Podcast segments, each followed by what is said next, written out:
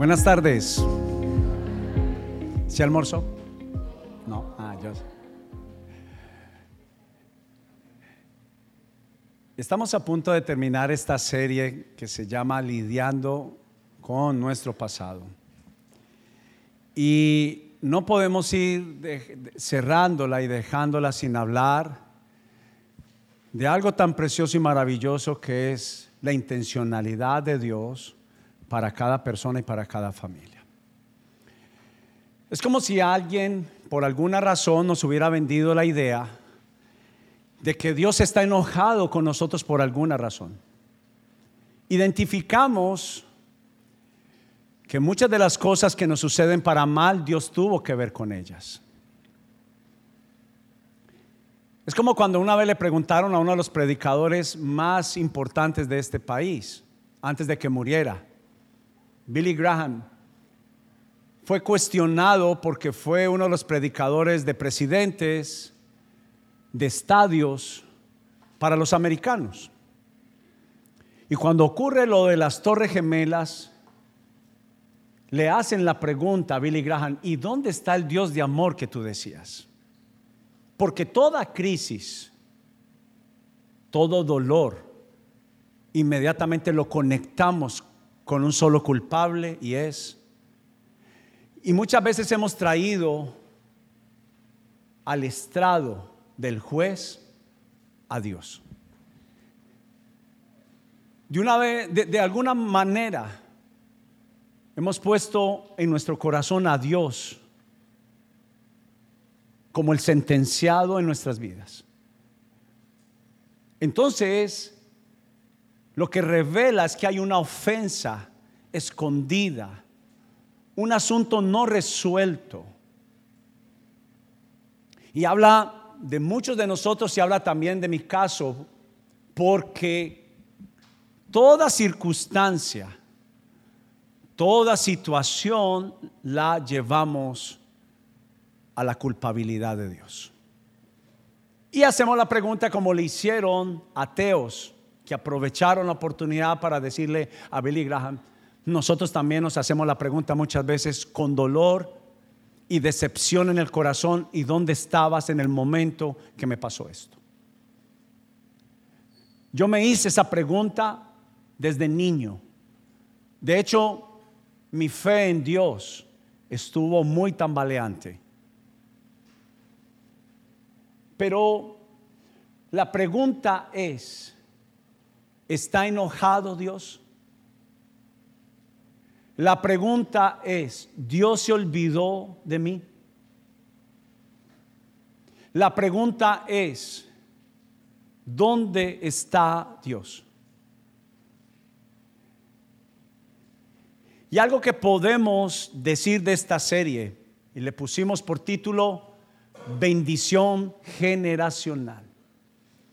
Y todo empieza desde lo que pasa en mi vida sucede a mi alrededor. Quiero pedirle a Berenice, a Clara, a Isabelita que se pongan de pie y vengan un segundito acá, por favor. Voy a hacer un ejemplo de ustedes. Berenice. Sí, vengan aquí al frente. La mamá subió, entonces hay que obedecer a la mamá. Pónganse en el orden generacional, por favor.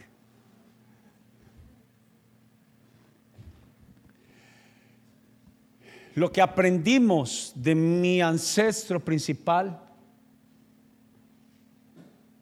lo que vi de ella, es lo que se traduce natural en mi familia. Quiere decir entonces que si mi mamá vivía la decepción, se convirtió en mi hábitat natural en mi hogar. Estamos hablando de una línea de tiempo de nuestra historia.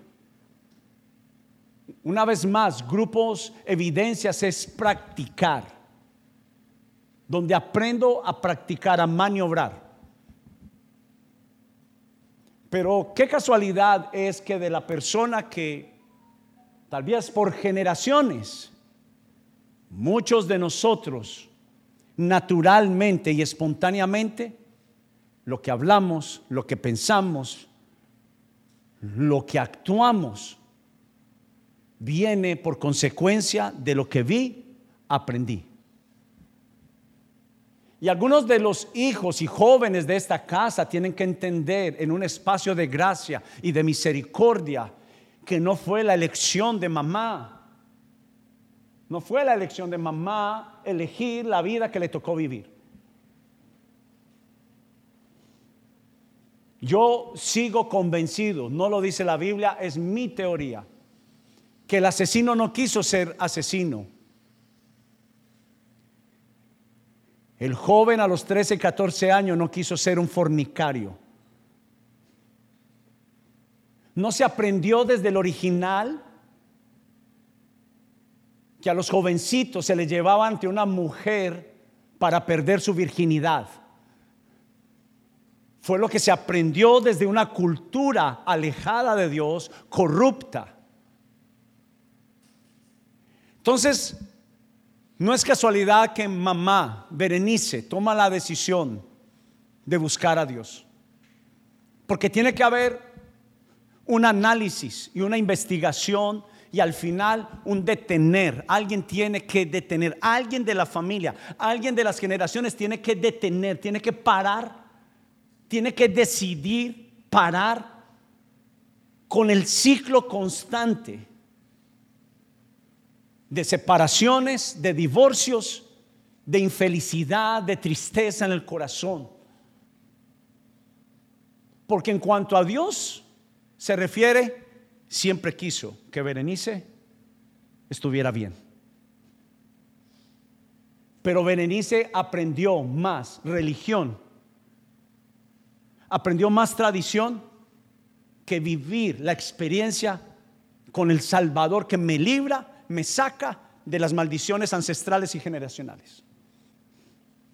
Entonces la Biblia dice que cuando tomo la decisión de vivir para Jesús, empiezo a caminar ya no mis caminos, ya no empiezo a tomar mis pensamientos, sino que yo empiezo a caminar, dice la Biblia, las sendas que producen vida. Por eso Jesús se autonombra diciendo, yo soy el camino que tú necesitas. Soy la luz del mundo, soy la luz en medio de la oscuridad, soy la luz que ahora empezará a iluminar a tus generaciones.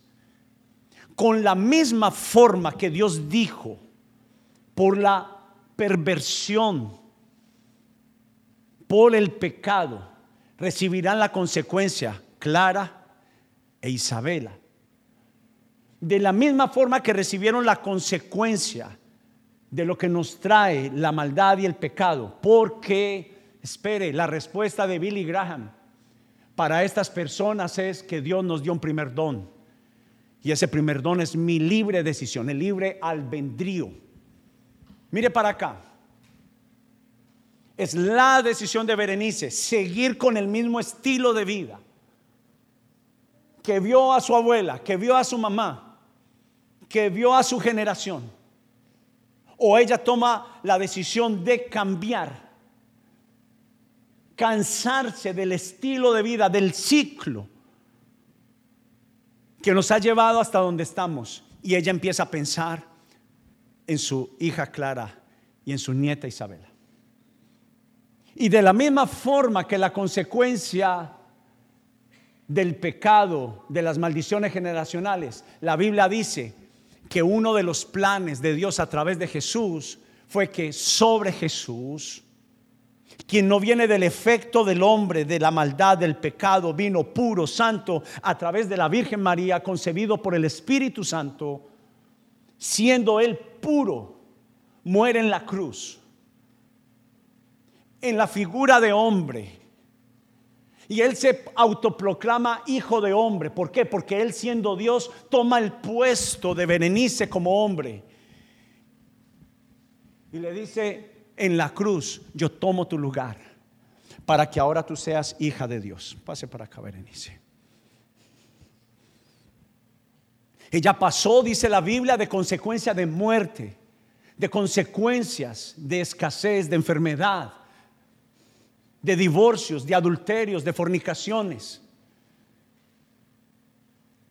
de la escasez económica. La Biblia promete y Dios es fiel para cumplir que la misma promesa que le hizo a Berenice también se la pasa a Clara. La Biblia habla todo el tiempo de un Dios generacional, un Dios de herencia. De la misma forma que heredamos la corrupción y las consecuencias de la corrupción. Porque la Biblia dice que en los posteros tiempos la gente llamaría a lo bueno malo y a lo malo bueno. Y muchas veces aceptamos que aún lo malo lo llamemos bueno. Pero la Biblia dice que es la decisión que Dios no tiene abuelos, perdón, nietos, que es la decisión de la nieta tener una relación personal con Jesús, no a través de tradiciones de los padres. No se puede tener vida en Dios si no lo veo a Él y lo tengo a Él como Padre, como Señor de mi vida. Y esta barrera todavía está, porque hasta este momento Isabelita está viviendo por la fe de su abuela, por la fe de su mamá. Pero la Biblia dice, el manual dice, el principio dice que Dios no tiene nietos, Dios solamente tiene hijos y hijas. Porque hablamos de una relación cercana Jesús vino para decir la misma relación que yo tenía con el Padre, Isabela, tú ahora puedes tener. Y a través de Jesús, nuestras generaciones empiezan a recibir la bendición. Y digamos que ellas no han entregado su vida a Jesús. Es Isabela la que toma la decisión. Porque yo estoy orando y estoy creyendo por niños jóvenes y adolescentes que son los que traen a Jesús a sus familias y a través de ellos sus generaciones van a conocer al Dios, al Dios de amor, al Dios viviente. No es solamente que los adultos son los que tienen que conocer a Dios y luego por consecuencia hacia abajo en las generaciones. No, yo estoy pidiéndole al Señor que nuestras generaciones, nuestros niños, preadolescentes, adolescentes, jóvenes, adultos, conozcan a Jesús y el efecto de Isabela alcanza a las generaciones anteriores y a las generaciones posteriores. Ahora, Isabela va a recibir del beneficio de su abuela, haber creído en Jesús, su mamá, haber aceptado el llamado de Dios y en el ambiente que Isabel empieza a experimentar, conociendo a Jesús, viviendo para Jesús, haciendo lo que él hacía. Ese estilo de vida de Jesús, mire para acá, no se pierda esto. ¿Qué Jesús haría? Y Berenice empieza a actuar con los pensamientos que Jesús vino a enseñar. Y por eso es importante entender, y Berenice, quiero ahora sí, hija, pasa aquí un segundo. Ya las tres, ya no como separadas de Dios, sino ahora, pon la mano sobre Clara y Clara pon la mano sobre Isabelita. Yo creo que esto es profético para ustedes. Dile a tu hija, te bendigo. ¿Qué produjo en Clara? Amargura. Tenía mi nieta mientras que ustedes ya estaban llegando acá. Ella estaba conmigo. Le dije, desde antes de la fundación del mundo, ya Dios te tenía en sus planes y naciste para ser bendición. Bendecir con bendecir borras las maldiciones. Hija, bendice a tu hija. ¿Se siente bien? Démosles un aplauso a esta hermosa familia.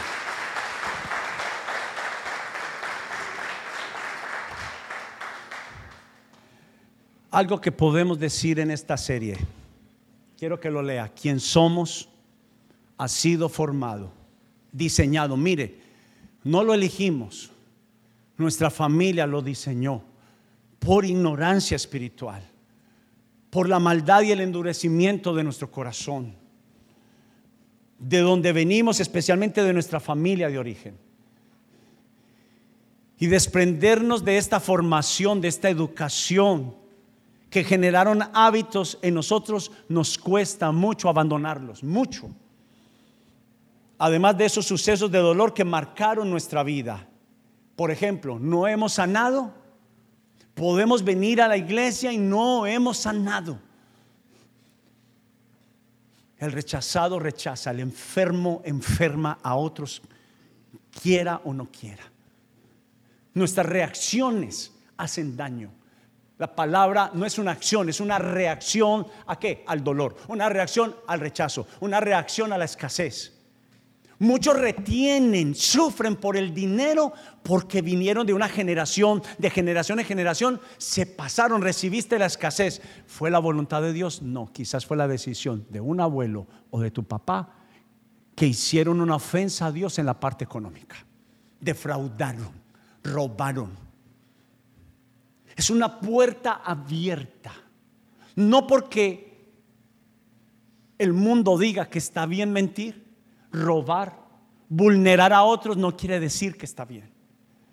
Hay patrones y comportamientos que aprendimos por años que no nos permiten crecer, te están atajando. Tú quieres crecer, pero hay algo que te resiste, la tristeza, la amargura. Tú tienes que entender que tú tienes que ser la persona que se comprometa con Jesús, porque entiendes que a través de Jesús pasas de ser alguien que ofendió a Dios, pasas a ser alguien que fue perdonado. Y cuando eres perdonado, eres perdonado.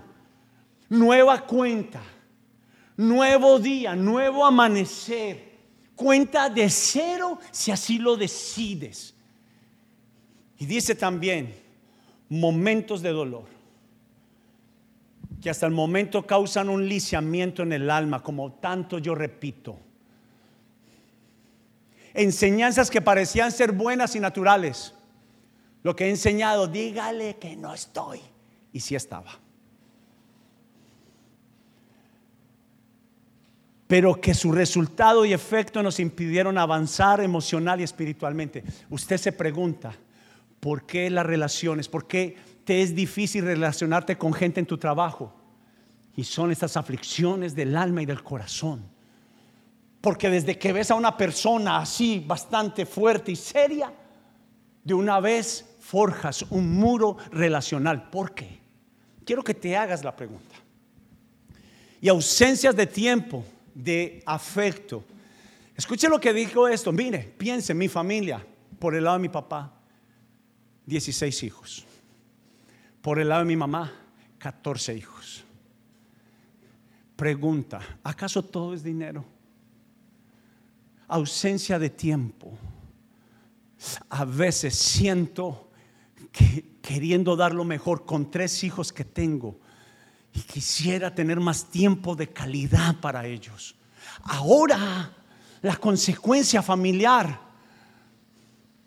de tener la atención o la desatención de 16 hijos y nuestros padres por herencia recibieron la escasez. Y al recibir la escasez la consecuencia es que mucho trabajo, exceso de horas de trabajo, pero que fracciona, que debilita lo mejor que es la familia, Dios y la familia. No roba, nos robó tiempo a solas, de calidad, con nuestro papá y con nuestra mamá. ¿Cuánto alguien en este país tiene que detener y parar? ¿Cuántos de ustedes tienen que detener y parar la velocidad excesiva? Porque la dirección es mejor que la velocidad. Es mejor tener la dirección del Espíritu Santo que alguien que te diga que no todo es dinero, que hay algo más importante que el dinero para ti, para tu familia, que es pasar tiempo con ellos educándolos. No es la escuela.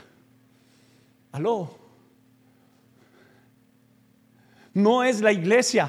Aló, te ayudamos, la escuela ayuda, la iglesia te ayuda.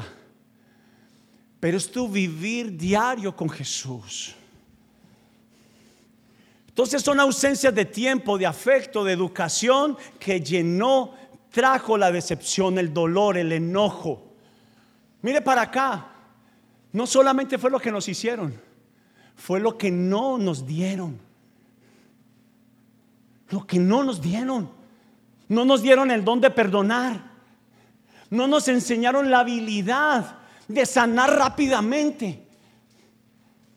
Tal vez usted fue criado en un ambiente de sus generaciones anteriores donde todo era un, pleito, una guerra ofensas por dinero en las familias, separaciones por dinero, por amor al dinero. ¿Sabe qué dice la Biblia? Raíz de todos los males. Raíz, nacimiento, fuente de todos los males, el amor al dinero. Usted puede tener el dinero, pero si el dinero lo tiene usted, está, tiene una sentencia. Cuando usted sufre demasiado porque le falta, hay dependencia al dinero. No, no me mire así con ojos de borrego.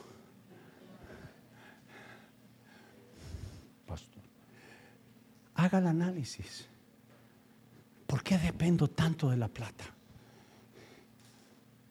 O para alegrarme o para entristecerme. Si hay dinero en la billetera y en la cuenta, mi estado de ánimo o está malo o está bueno. ¿Sabe que aprendieron los primeros cristianos y Jesús enseñó? Tenga contentamiento en cualquiera que sea su situación. Tenga gratitud. La Biblia dice que llamemos a la gratitud aún por lo bueno y por lo malo. Demos gracias. Porque aún de lo malo Jesús está trabajando. Está trabajando. Si algo el Señor me enseñó en mi debilidad económica fue a depender de Él, no a depender de la mano del hombre. Es limitada. Mire, por más que yo puedo hacer, solo llego hasta acá. Usted sabe cuán grande es la mano de nuestro Padre Celestial que nos ama y nos quiere bendecir. Pero hagamos a nosotros mismos algunas preguntas. Quiero que se las haga.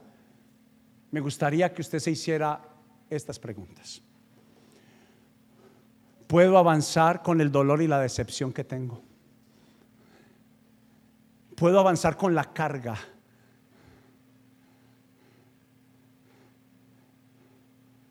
cuánto llevas, cuántas millas, cuánto tiempo llevas con la carga en tu corazón. ¿Puedo crecer sin sanar mi pasado? ¿Puedo amar y bendecir si no fui valorado lo suficiente? ¿Puedo arreglar mi vida, mi presente sin haber corregido lo que estaba mal, lo que está mal? Sin poner en orden lo que está torcido. Es que algunos de nosotros, aunque vemos la basura tirada, mire para acá, no me malinterprete llámeme. Pero a veces hay alguna basura en nuestro hogar que tiene que ser recogido. A mí me pasa, yo trabajo para el sector de los supermercados, aún de la competencia. Si veo algo torcido, tengo, tengo algo, lo enderezco. No importa si es de la competencia. Si hay algo tirado, voy a un almacén de ropa con mi esposa. Esposos, vaya con la esposa al almacén de ropa y zapatos. Aleluya. Y bolsos. Y bolsos. Y a veces cuando estamos en un día muy fuerte de actividad, yo no sé cuando usted entra a sus almacenes y usted ve todo tirado, yo no soy capaz de pasar por encima. Si algo a veces me saca un poquito el enojo, me pudiera sacar el enojo de mis hijos, es que pateen la basura. Recójala recójala. Y esos que a veces tiran la basura por el carro ahí, si fuera hijo mío.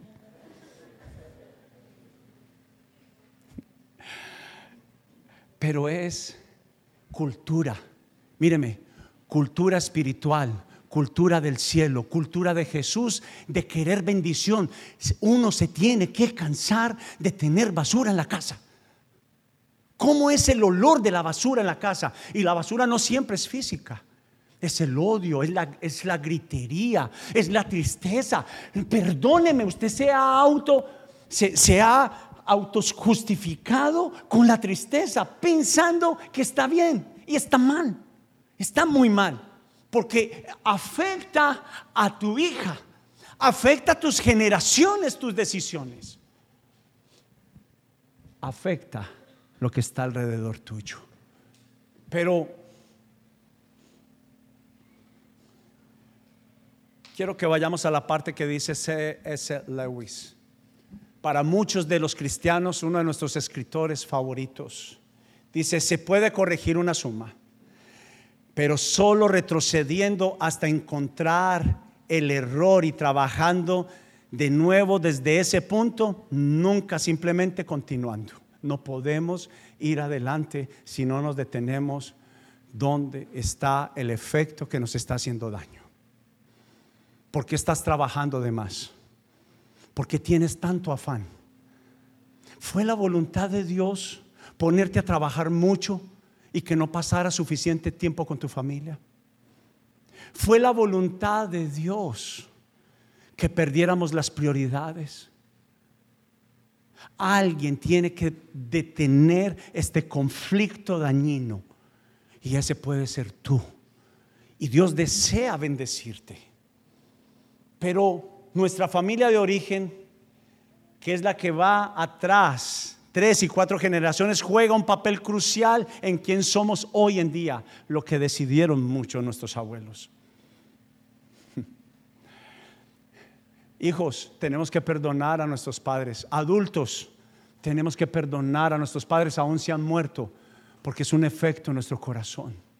Hay facturas que todavía estamos cobrando y que Dios está diciendo, perdónalas. Míreme, ya no hay más tiempo. Perdona. ¿Y sabe cuál hay una factura que tiene una cuenta muy amplia y de muchos dígitos? La cuenta que tienes contra ti mismo. Tal vez tú vienes de una familia donde tu mamá, ella se autoflagelaba, se entristecía mucho y te hizo pensar que tú eres el culpable. Es tiempo de borrar ese pasado. Pero C.S. Lewis no se equivocó. Él no se equivocó.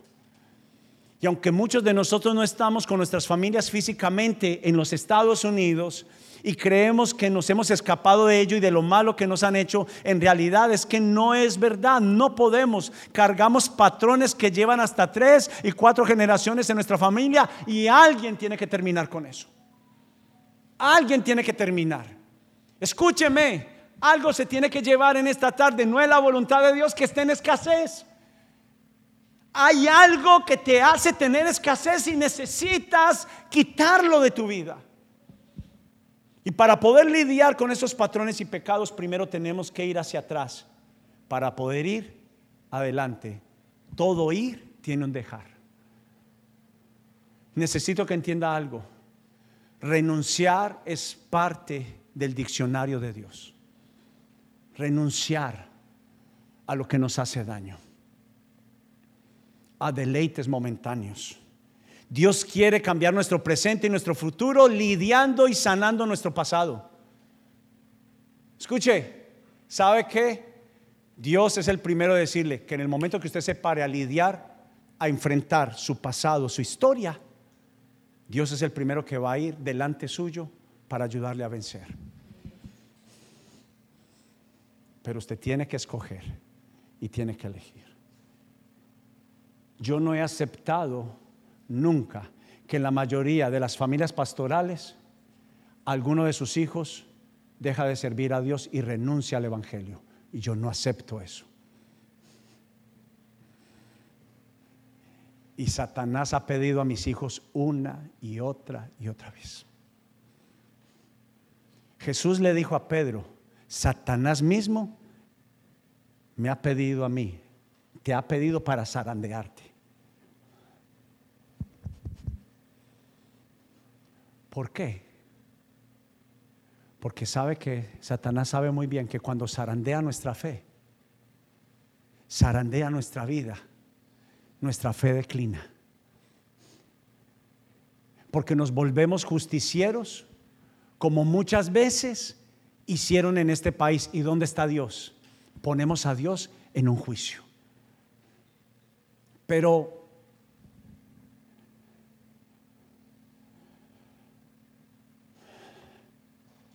necesitamos ajustar nuestras motivaciones y expectativas de Dios. Calibrar. ¿Qué es lo que esperas de Dios? Yo le dije a alguien esta semana que por propósito, pienso que fue propósito, vino acompañando a mi primo que es como mi hermano. Sufre de depresión y hasta termina durmiendo en mi casa por un vuelo cancelado como está pasando hoy en día. Y le conté la historia de los diez leprosos. Y esto lo dije ayer en el ayuno. Así como veo mucha gente llegar a Jesús, veo mucha gente abandonarlo. Porque sus motivaciones estaban equivocadas. Buscan el milagro, pero no lo buscan a Él de veras. Y la historia de los diez leprosos dice así, los diez gritaron a Jesús, sánanos. Y Jesús les dijo, por su fe sean sanos. Se fueron y la Biblia dice que el 10%, uno, se regresó a darle la gloria a Dios. Y el Señor me reveló algo cuando se lo dije a él almorzando. Es el promedio de personas que se quedan entregan su vida a Dios. Los 90 se olvidan de lo que Dios hizo y no saben que están cavando un hoyo peor en sus vidas. Solamente el 10% se queda. Yo ya no sufro cuando alguien no regrese y quiero explicarle, porque yo no puedo luchar contra los promedios de Dios. Piense cuántos miles de millones de personas somos y cuántos buscamos verdaderamente a Dios y vivimos para Él el 10%. Pero Jesús le contestó, voy a cambiar tu maldición. Ahora recibiste la sanidad, pero ahora no solamente eres sano, sino que ahora vas a recibir también la salvación del alma, del corazón. Hay gente que ha sido sana, pero sigue como quebrada. Hay gente que ha venido a la iglesia y Dios trabajando, pero todavía camina cojo. Y la voluntad de Dios es que cuando tú camines en Dios, camines y camines muy bien. Número dos, ¿qué esperamos de Dios? Número uno, debemos de examinar y ajustar nuestras motivaciones. ¿Por qué vienes a la iglesia? ¿Acaso todavía tenemos patrones tradicionales. antes de, voy a tener una entrevista en, en un trabajo, voy a ir a la iglesia para que me vaya bien. Eso no funciona. Eso no funciona. Señor, si tú me das esto, yo te doy esto. El Señor sabe y conoce nuestro corazón, sabe qué hace Dios. ¿Sabe qué hace Dios? Dios te ayuda. No prometas si no vas a cumplir. En Eclesiastés dice eso, no prometas porque tienes altísimas posibilidades de no cumplir. En cambio, haz la oración del penitente, sé propicio a mí, que sé que te puedo fallar. Ayúdame, ayúdame a cambiar. Ayúdame a que no actúe como actuó mi papá. No juzgues a tu papá. Pide a Dios que te cambie para que tu propia vida bendiga a tu papá. Le estoy hablando a alguien aquí. En Barranquilla habla papá. ¿No está Héctor? Ajá. ¿Tú sabes qué? Deseamos lo que nuestro corazón quiere o lo que Dios tiene preparado para nosotros. Aló. Seguimos esperando, ay Dios, Señor, si viste mil millones en la loto. Mil millones. Señor, yo podría ayudar tanta. Dios sabe, conoce tu corazón. Hay varios la jugaron pillados. Entonces, para mí, Señor. Pero el manual perfecto dice que Dios no está en la suerte del hombre. Está solo en lo que Dios aprueba y en lo que Dios no aprueba. Aló. Eso me gustó.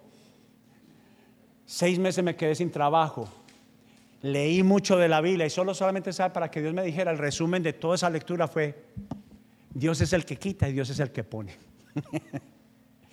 Pero valió todo para mí. Y el plan, el nuevo plan de Dios inicia ajustando nuestras expectativas. Me des o no me des, te voy a amar y te voy a servir. Ajuste en el corazón. Me des o no me des, voy a venir a la iglesia, no porque te tenga que hacer una promesa, porque me gusta ir a alabar a Dios. Voy a ir con transporte o sin transporte, en camello si toca, voy a llegar en burro, pero voy a llegar. Dios desea que nuestra motivación venga del deseo de que hagamos su voluntad. ¿Tiene para mí otros tres puntos? ¿Tiene tiempo?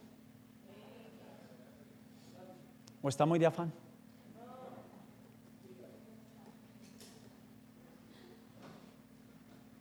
Pero déjeme casi cerrar esta serie con esto que les voy a decir. Dios quiere cambiar. Soy un efecto, tú has sido un efecto. La decisión de Berenice ha cambiado el futuro de su familia. Me olvido la noche que te conocí, Berenice.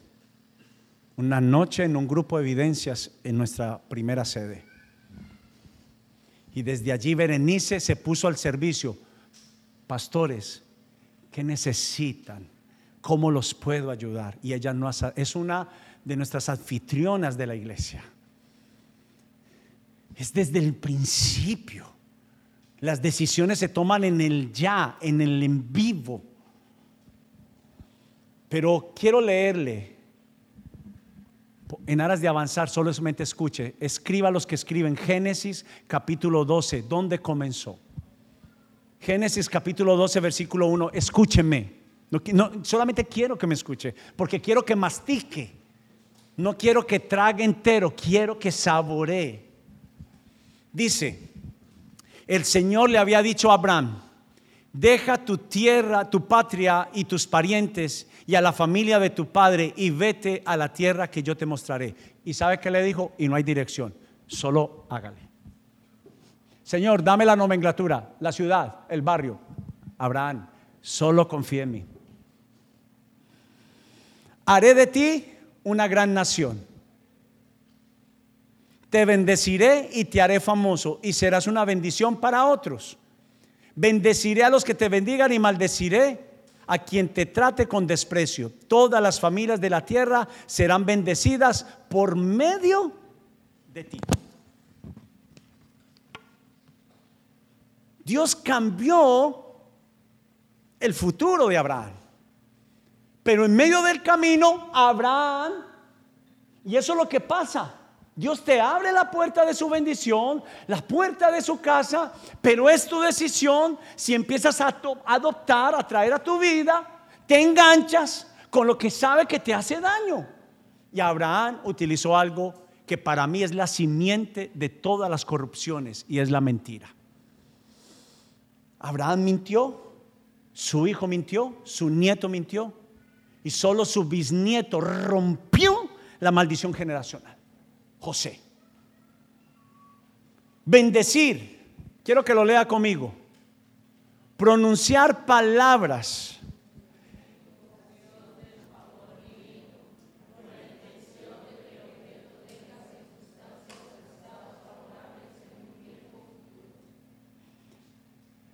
Lo que Berenice hizo con Clara y Clara hizo con Isabela. Te bendigo el poder de la bendición. ¿Usted cree que yo me siento bien cuando, perdóneme, no me malinterprete, me puede decir cuando estornude bendiciones está bien? Pero usted sabe el poder que tiene la palabra bendición para que sea comparable a un estornudo. ¿Hasta dónde ha llegado el efecto del desconocimiento de Dios? Dígame salud. Pero cuando usted me dice bendición, yo me la creo. Y es el plan y la intención de Dios sobre mi vida. Y cuando usted me dice, pastor, bendiciones, yo le digo, amén, amén y amén. En el ritmo que quiera, le digo, le canto amén. Cuando algunas de las mamás de esta casa, y por lo regular son hijas amadas que son mayores que yo, y me dicen, pastor, estuve orando para usted, y yo sé el poder que eso tiene para mí. Cuando ellas me dicen, estoy orando por usted y por su familia, le digo, es el mejor tesoro que usted puede darme. Pero son palabras del favor divino, de la intención, de un objeto, de una meta, de tener estados favorables. Dios nunca le permitió a Abraham que no iba, nunca le prometió que no iba a tener dificultades. Dios le dijo a Abraham que no tendría, no le dijo que no tendría escasez o problemas, pero sí le dijo que estaría con él todos los días. Es que a veces pensamos que Dios no es suficiente. Sí, Dios está conmigo, pero si usted me puede ayudar. Cuando la Biblia dice que Dios es el todo suficiente, es el que todo lo da. Es el que prospera, el que bendice, el que sana. Tu primera fuente no debe ser el médico, debe ser Jesús. Y luego Él te va a dirigir porque Él utiliza también la ciencia y la medicina. Pero tu primera fuente es la oración, como Jesús nos enseñó. Padre nuestro, que estás en los cielos y oras confiando en Dios y cambias tu maldición de enfermedad, de escasez, de tristeza, en bendición y esperanza. En esperanza. Porque tu confianza no está en el hombre, está en Dios. Y Dios no le dijo exactamente cuándo cumpliría su promesa de darle un hijo a Abraham, porque le dijo a través de ti, tu familia y a través de ti las familias de la tierra serán bendecidas. En el camino hubo una consecuencia del pecado de Abraham por la mentira su esposa Sara era estéril. Deje que si tengo que terminar este mensaje aquí, lo paro. Usted ya está conociendo las promesas de Dios. Y las promesas de Dios es que usted va a estar bien. Pero espere. Es que tiene cláusulas. Tiene cláusulas. El contrato tiene cláusulas. Y la Biblia dice que Dios pesa, eh, Salomón dijo, el hombre más sabio después de Jesús dijo, de Dios es el pesar los corazones. Él sabe si lo vas a utilizar y lo vas a abusar o verdaderamente vas a vivir para Él y le vas a servir. Cuídate muy bien de lo que pides y de lo que hablas, pero Dios quiere bendecirte. Pero mire esto, Dios su plan siempre fue bendecir a Abraham. Le dijo, abandona a tus parientes y deja tu tierra. ¿Qué fue lo primero que hizo Abraham? Le montó un burro a su sobrino. Dios le estaba diciendo, váyase solo, primero váyase solo a preparar el camino de la tierra que les voy a entregar. Y lo primero que hizo, ¿sabe qué? No, yo necesito ayuda para todas esas vacas y para todos esos terneros que voy a criar. Hay una tendencia de ser rebeldes en nuestro corazón. Dios diciéndote a la derecha, a la derecha y tú para la izquierda.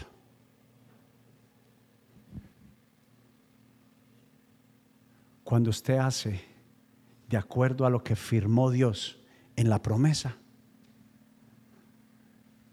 ya está hecho. Tu futuro va a estar bien. Tus generaciones van a estar bien. Pero Abraham negoció las cláusulas. Y usted puede decir que cree en Dios. Usted puede decir que va a la iglesia. Usted puede decir que ora todos los días. Pero si usted no cumple las cláusulas, Dios no te ha dejado de amar. Míreme, Dios no te quiere dejar de bendecir. Pero es que Dios es un Dios limpio, justo, y Él tiene que hacer tal como se firmó el contrato. Y el contrato dice que tú tienes que hacer tu parte. Le escuché a mi hijo mayor decir que le dice a los, nuestro pastor de jóvenes, diciéndole a los jóvenes, de Dios es el 99%, de nosotros es el 1%. Dios dejó la carga más pesada para él. Dijo, yo tomo tus maldiciones, yo tomo tus necesidades, pero tú tienes que hacer tu parte y es caminar directo a obedecerme. No te desvíes ni a la izquierda ni a la derecha. Obedece. No digas malas palabras. Ya es tiempo que abandones tu vocabulario necio. Es tiempo que dejes de negar a Dios con tus acciones. Es tiempo que elijas al Señor y no tengas dos dioses. ¿Sabes cómo se llama el Dios de este siglo? Ya te lo dije, el amor al dinero. ¿Acaso Dios dejó de ser el Dios proveedor que te va a dar más cuando vienes a la casa todos los domingos?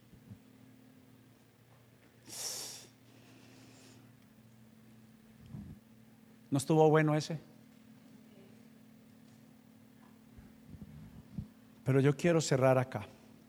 Tengo mucho más, tengo 20 hojas más. No mentiras. Quiero terminar. Tengo, pero la bendición de que Dios le prometió a Abraham fue pasada a su hijo Isaac, a su nieto Jacob, y la recibió su bisnieto José. José cambió la historia. Dios le había prometido a Abraham, te voy a cambiar tu destino, te voy a cambiar tu nombre. Lo mismo lo hizo con Isaac, lo mismo hizo con Jacob. Le pido tanto al Espíritu Santo que no ignores más tu historia. Tienes que indagar en tu historia, por favor. Indaga en tu historia, tus hijos están recibiendo el efecto de tu historia, de mi historia.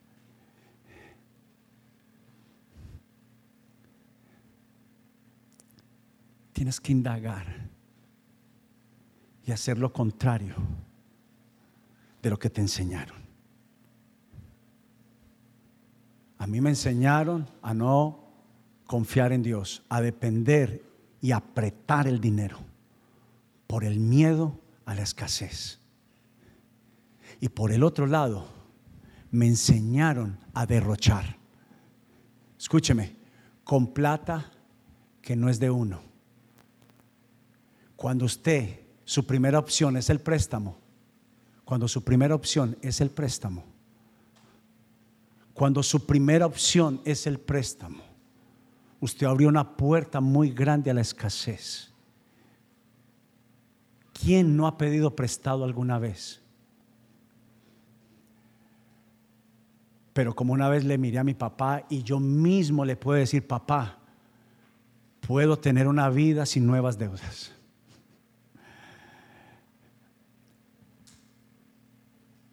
Y no hay algo tan bueno de entender y de saber que fue la voluntad de Dios que uno no le tiene que deber a nadie. Hemos lidiado con muchas cosas. Pero ¿sabe cómo empezó mi, mi sanidad? No ignorando más. Y con una decisión de cortar eso en mi vida. Debemos de practicar a Jesús. Y el apóstol Pablo dijo las siguientes palabras. De modo que el que está en Cristo, nueva criatura es. Las cosas viejas pasaron y aquí todas son hechas nuevas para bendición y la gloria de Dios. Dale un aplauso al Señor.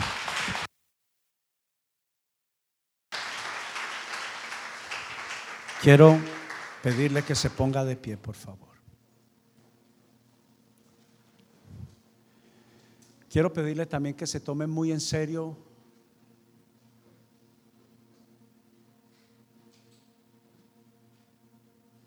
por lo menos quería decirles este versículo, donde la palabra de Dios dice, mire esta, esta hermosura de deseo de Dios, que dice, pues yo sé los planes que tengo para ustedes, dice el Señor, son planes para lo bueno y no para lo malo. Tiene que terminarse. Dios quiso que esto me pasara Por supuesto que no. Por supuesto que no. Y mire lo que habla del futuro. En Jeremías 29, 11 dice, para darles un futuro y una esperanza que es lo que ustedes esperan. El futuro que esperamos tener, Dios lo ama más que usted y que yo. Que haya sanidad, que haya libertad, que haya armonía en casa, que no hayan preocupaciones. ¿Acaso Dios disfruta que estés preocupado o preocupada? ¿Acaso Dios disfruta que tengas que crezcan las deudas? A Dios le duele. Pero Dios tuvo que sacar a Abraham de su lugar seguro, tu patria. Hay varios acá, siento que el Espíritu Santo ha dicho, no están conformes de estar en Estados Unidos y todavía tienen su esperanza en regresar a su nación y es posible que Dios te lo conceda. Pero ¿acaso no te has puesto a pensar? Es que Dios quiere hacer a través de ti una generación aquí en los Estados Unidos de Norteamérica.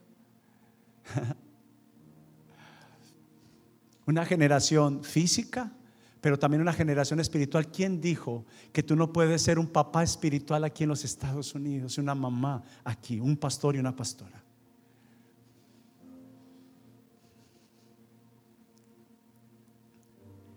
Es que si Dios te llamó para servirle y no le estás sirviendo, Dios te va a resistir hasta que lo escuches. Escúchame. Si no le presento a Jonás, quiero que se lo presente. hasta que Dios hizo que se metiera en un gran pez en su boca y él entendió y cuando dijo, ok Señor, ahora entiendo, entonces la Biblia dice que fue expulsado para un futuro de bien, Jonás. No te resistas más.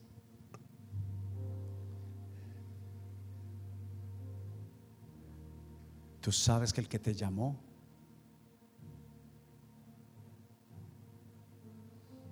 el que te llamó es fiel y justo para perfeccionar tu, la obra en ti, sobre ti.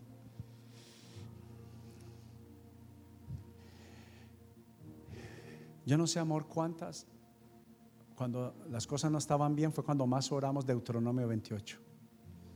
No fue cuando estábamos bien. Ahora lo, lo, declaramos para afirmar y eso lo declaro sobre mis hijos, sobre ti, sobre mi nieta.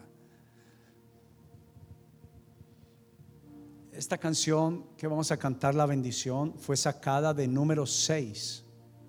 Números capítulo 6, versículo 24, que dice que el Señor te bendiga y haga resplandecer su rostro sobre ti Y sabe que empecé yo a orar. Señor, cumple en mí. Número 6, capítulo 6, versículo 24 y 27 sobre los hijos de casa evidencias. Se perdió una oportunidad para decir amén. Amén es una bendición.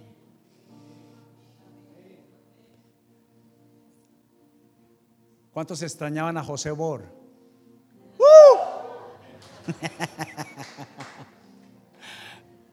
Nos amamos tal como somos. Nos aceptamos tal como somos. Pero es un lugar llamado hogar, es un lugar llamado casa. Y no eres un extraño, no eres una extranjera. Eres hija, eres hijo. Y no te sientas lejos de casa, estás en casa. Marta, amén. Amén. ¿Estás en casa? ¿Estás en casa?